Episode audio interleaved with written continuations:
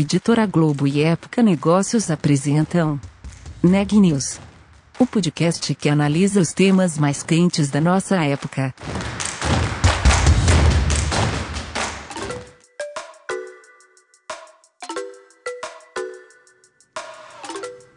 Olá, eu sou Elisa Campos da Época Negócios.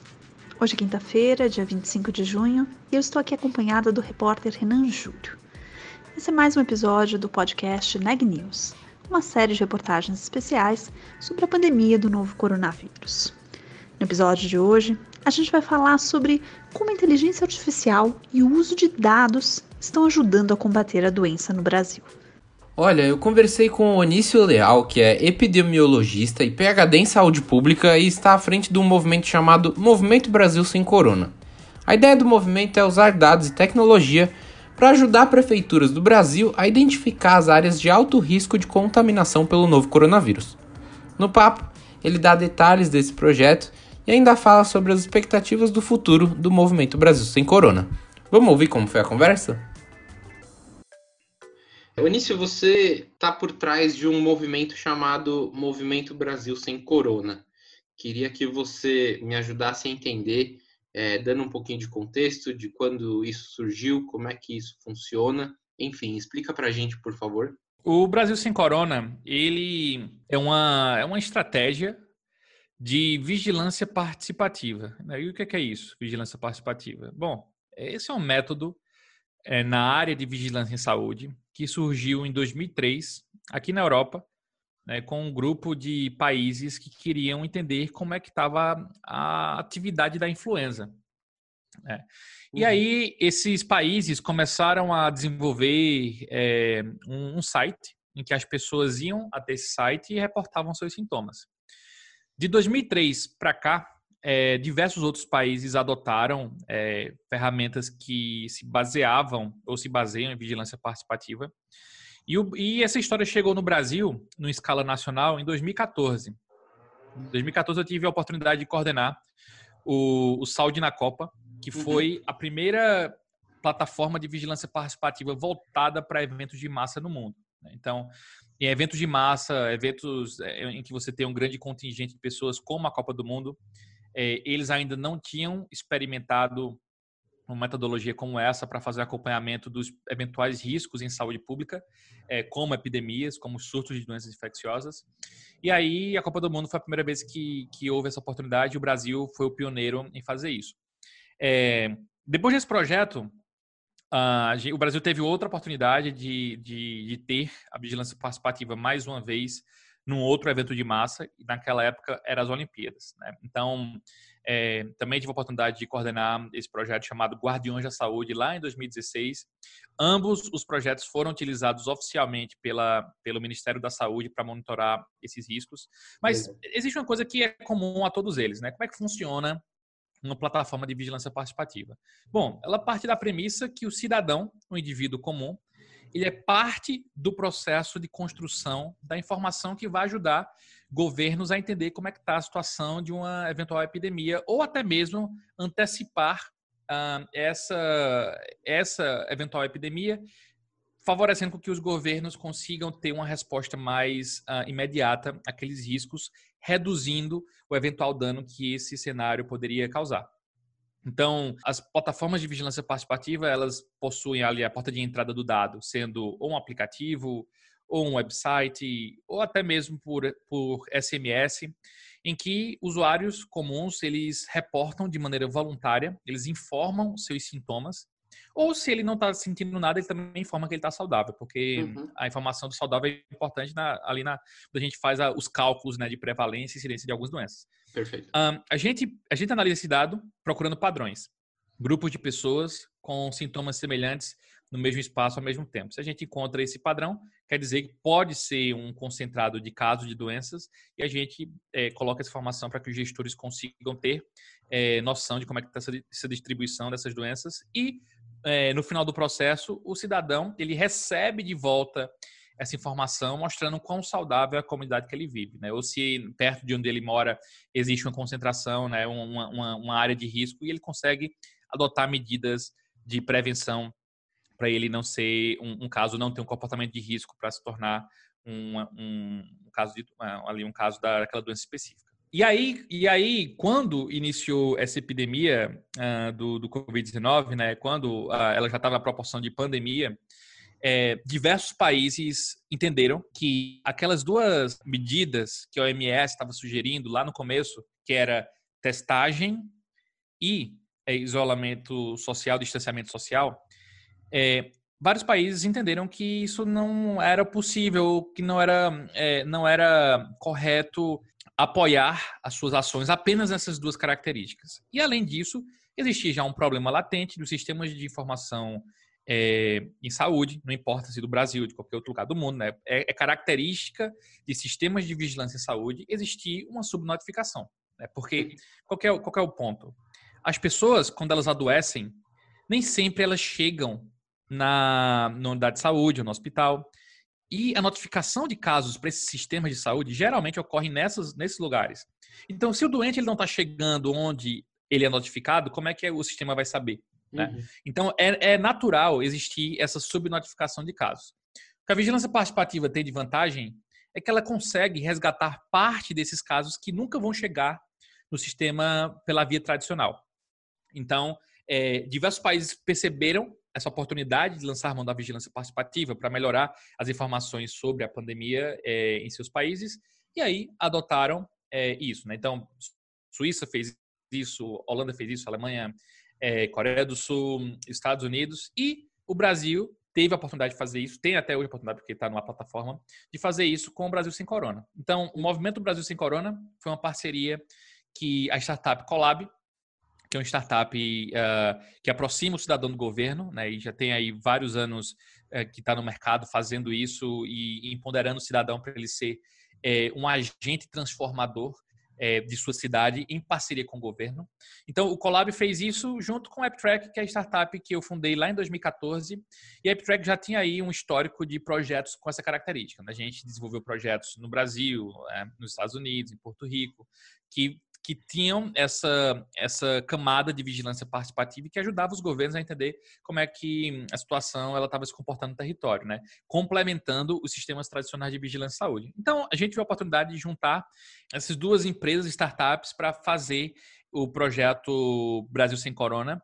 E a gente tem hoje aí, um, ao longo de, de três meses de projeto, é, resultados é, bem interessantes, como alguns que a gente vai falar daqui a pouco, mostrando como essa iniciativa, ela de fato ajuda bastante o governo a entender melhor como é que está a situação de saúde. Legal. É, quero justamente saber um pouco sobre esses resultados. Como é que foi esse processo de adesão nisso? Tá. Uh, bom, um dos grandes desafios, não apenas da vigilância participativa, mas de qualquer outra plataforma que demanda a colaboração do usuário, é de fato o engajamento. Né?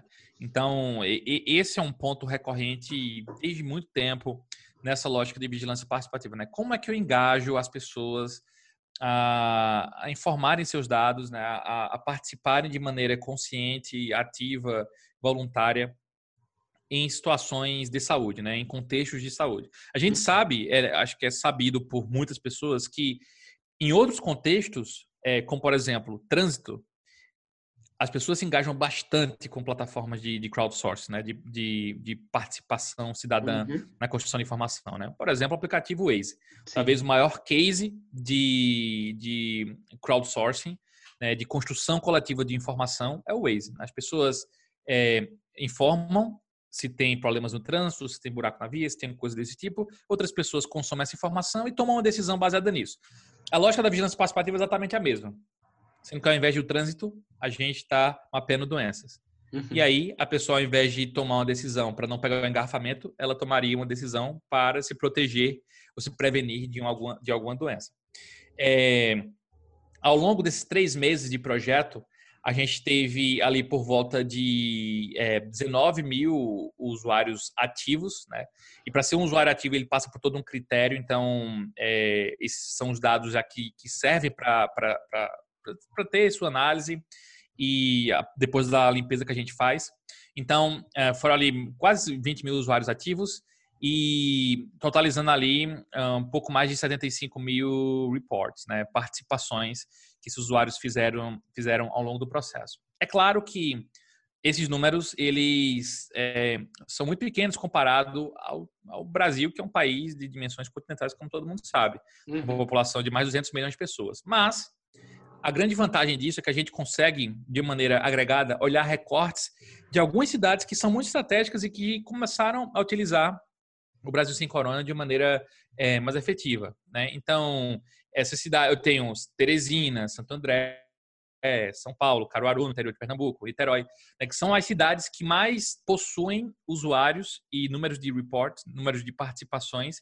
E, essas, e algumas dessas cidades já estão utilizando o Brasil sem corona para planejar melhor e ter essa, essa tomada de decisão, dando ali esse, esse apoio para o gestor. É, o, o caso mais, é, mais surpreendente, até mesmo para para mim, que trabalho com vigilância participativa há muito tempo, e que isso, esse, esse caso que eu vou relatar, ele, ele virou um artigo científico, né? ele está é, ele está publicado como preprint e está já submetido a uma revista de alto fator de impacto, é Legal. é que numa cidade, na cidade de Caruaru, Pernambuco, a, o, o, Brasil Sem Corona, a vigilância participativa, conseguiu é, ajudar a prefeitura a direcionar as áreas de teste. Né? Porque diferente do que estava acontecendo no começo da epidemia, que existia uma escassez total de testes, uhum. ao longo do tempo, muitas cidades conseguiram acesso a, aos testes, sendo que não conseguiram muitos testes. Então, era, um, é uma quantidade ainda pequena para muitas cidades, e aí o gestor precisa priorizar, né? Aonde é que eu vou testar é, esses. Aonde que eu vou fazer esse diagnóstico de, de pessoas que eventualmente tenham, tenham Covid-19? E aí fica muito. Fica muito é, é, assim, a gente não pode ter uma abordagem muito empírica para saber como é que direciona esses testes. Né? A gente precisa ter um norte, né? precisa ter um horizonte. E aí a vigilância participativa conseguiu ajudar Caruaru a dar esse horizonte é, dessa para direcionar esses testes diagnósticos. Legal. E como é que funcionou em termos de resposta? Eu, eu recebi um material de vocês, parece que foi bem acurado, né? Isso, exatamente. Bom, uh, a prefeitura tinha 100 testes para direcionar.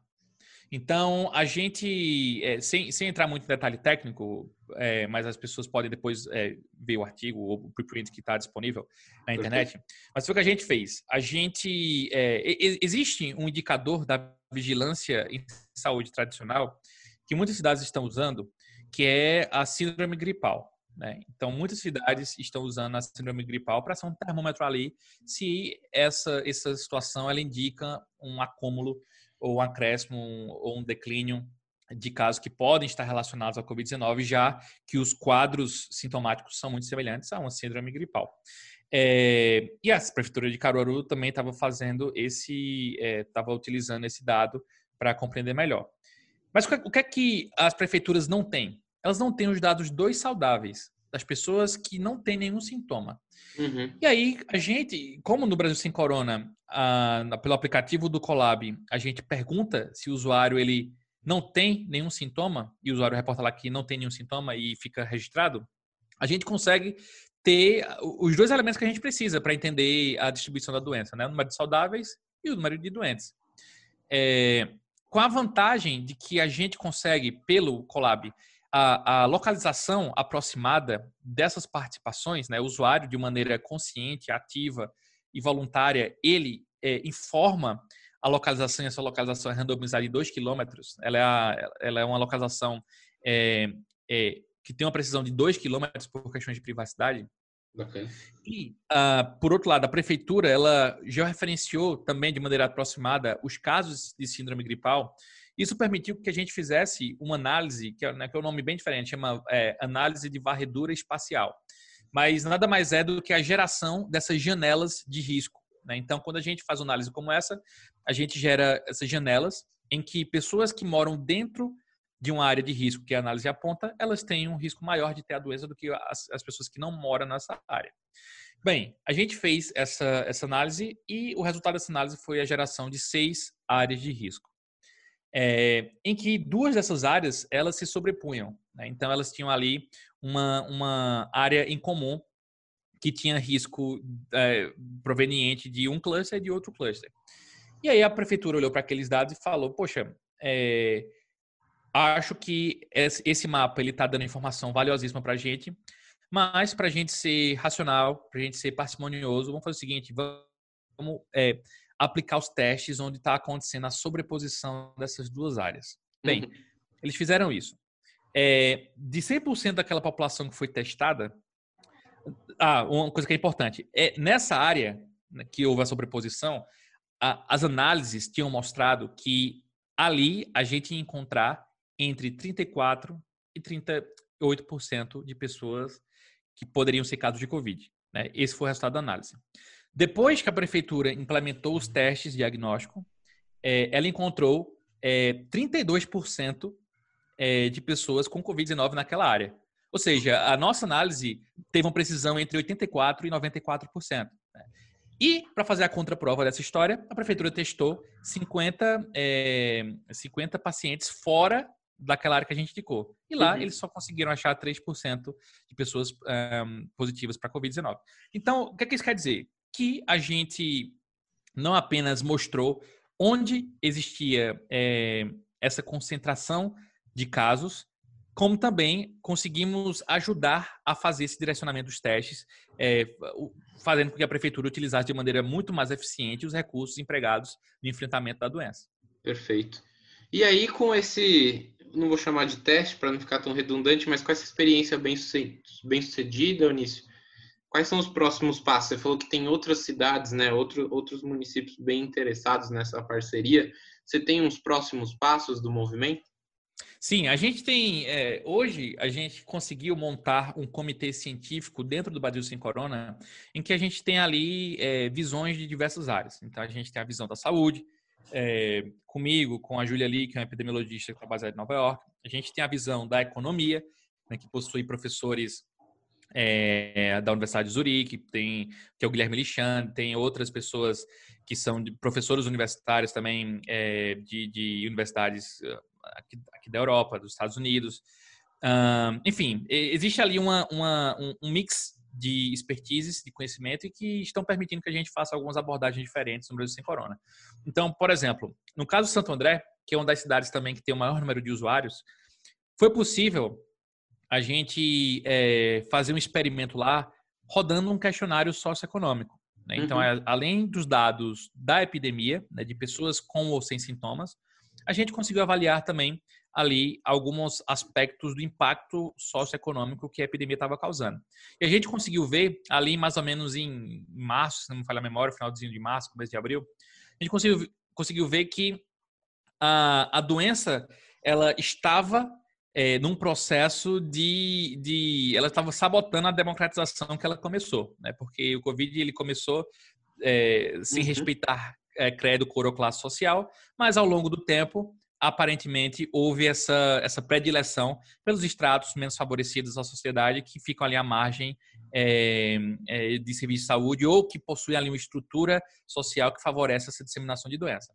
Então, a partir do, do, dos dados que o Brasil Sem Corona conseguiu levantar, a gente conseguiu fazer essas análises. Hoje existe, a gente está já finalizando essa, esse, um outro projeto, onde a gente está avaliando esse mesmo impacto em outras nove cidades é, do Brasil, né? incluindo São Paulo, Rio de Janeiro, Brasília, é, Recife. Então a gente está acabando de analisar esses dados e tem, tem coisas muito interessantes na discrepância de como a doença tem se comportado é, em alguns territórios. Né? Enfim, a, a, gente tenta ali fazer uma, uma não, não apenas deixar o aspecto da saúde é, em voga, mas também fazendo ali uma combinação com outras áreas para que a gente consiga ter ou, ou alcançar ali toda a, a, complexidade que uma pandemia como a, como a Covid-19 está apresentando. Perfeito. Então acho que a gente pode esperar para essas próximas etapas, né? Nesses próximos meses, talvez outros tipos de descoberta, né? Já que prevenção também se tornou, acho que uma palavra difícil, né, no momento que o Brasil passa por tantos problemas em relação ao Covid, mas dá para tirar muita coisa desse experimento, então, Anísio. Certamente, certamente. É, uma outra coisa que a gente consegue fazer com os dados do Brasil sem corona é porque assim ficou muito um, popular essa história de é, usar dados de localização para fazer índice de isolamento social, uhum. ou para entender como as pessoas estão se movimentando, respeitando a quarentena ou não, blá blá blá. Né? Uh, mas quando a gente olha para cases de países como Estados Unidos, como Itália, a gente vê que tem um outro índice que é muito, é, digamos, mais interessante do ponto de vista epidemiológico, que são os índices de mobilidade. Né? E a gente tem, por exemplo, o Google, que fornece esses índices de mobilidade é, de diversas cidades. Né? E assim, comparar os dados que a gente coleta com o Brasil Sem Corona com os dados do Google, de fato, é, é, um, é, uma diferença muito grande pelo volume de dados que o Google possui. Uhum. Porém, o Google não tem os dados, alguns tipos de dados que o Brasil Sem Corona tem, que são os dados que são esses perfis sindrômicos. Né? O Google não sabe se, a, se aquele movimento está acontecendo por uma pessoa que tem ou não um sintoma. Perfeito. E os dados de, de mobilidade que o Brasil Sem Corona consegue dar é, é exatamente tem essa vantagem, né? Além da gente entender como é que o usuário, se o usuário está se deslocando mais de 2 quilômetros ao longo do tempo, a gente tem como saber que são, inclusive, usuários que têm algum sintoma que estão se deslocando. Ou seja, é, levando ou distribuindo ainda mais o risco de um eventual é, disseminação ou transmissão da doença é, em seu território. Então, esse é um outro tipo de dado que, que só o Brasil Sem Corona consegue dar hoje no Brasil. Perfeito. Então, acho que quase encerrando, Anis, queria saber assim, qual é a sua expectativa para esses próximos meses de, de Brasil Sem Corona? Olha, eu acho que o Brasil sem corona ele vai ajudar muito nessa fase que, que o país está entrando, uh, que é o afrouxamento das medidas de, de, de controle de é, distanciamento social e de quarentena. É porque é, mais do que nunca agora é, muito importante a gente estar tá monitorando de perto é, a situação epidemiológica do país. Uhum. E os uhum. sistemas tradicionais eles estão muito sensíveis. Então, essa sensibilidade exacerbada acaba ficando, acaba atrapalhando um pouquinho da gente entender a real dimensão que o Covid-19 está tomando no Brasil. Além disso, outras doenças que o Brasil possui, elas não deixaram de acontecer enquanto o Covid-19 está ocorrendo. Uhum. E o uhum. Brasil sem corona, como ele faz um questionário sindrômico, né, ele, é, ele, é mais amplo, ele tem uma série de tem uma série de, de, a combinação entre os sintomas e as questões de exposição ao risco fornecem essas possibilidades da gente entender outras doenças que, inclusive, não são necessariamente Covid-19. Então, eu, eu vejo uma oportunidade gigante para o Brasil sem corona é, conseguir cada vez mais essa, essa capilarização nas cidades, que as pessoas baixem e reportem se tem ou se não tem algum sintoma, é, porque isso vai ajudar é, os governos a entenderem melhor como é que está o impacto da doença em seus territórios. Notícia do dia. Os pedidos de desemprego subiram 35% no Brasil na primeira quinzena de junho, na comparação com o mesmo período do ano passado. Segundo o Ministério da Economia, foram registradas 351.315 solicitações. O número representa uma queda de 22,9% em relação às requisições feitas na segunda quinzena de maio. Pelo menos essa boa notícia, né? O estado de São Paulo ultrapassou nesta quinta-feira a Itália no número total de casos confirmados do novo coronavírus. O país europeu tem hoje 239.706 infectados, enquanto São Paulo registra 248.587. São Paulo tem 541 casos da doença para cada 100 mil habitantes. A situação na Itália é melhor, são 397 casos para cada 100 mil habitantes. No entanto, a taxa de mortalidade é menor em São Paulo. São 30 vítimas para cada 100 mil habitantes, contra 57 mortes para cada 100 mil habitantes na Itália. Segundo o último boletim divulgado pelo CONAS, Conselho Nacional dos Secretários de Saúde, o Brasil tem hoje 1 milhão 228.114 casos confirmados do novo coronavírus. O país registra 54.971 óbitos, o que dá ao Brasil uma taxa de letalidade de 4,5%. Por hoje é só, pessoal. Muito obrigada pela audiência. A gente se vê por aqui amanhã. Até mais.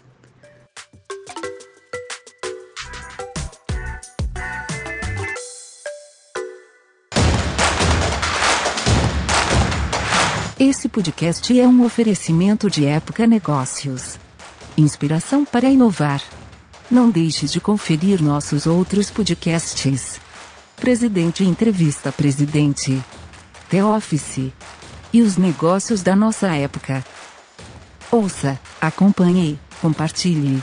Vamos fazer deste podcast o nosso ponto de encontro.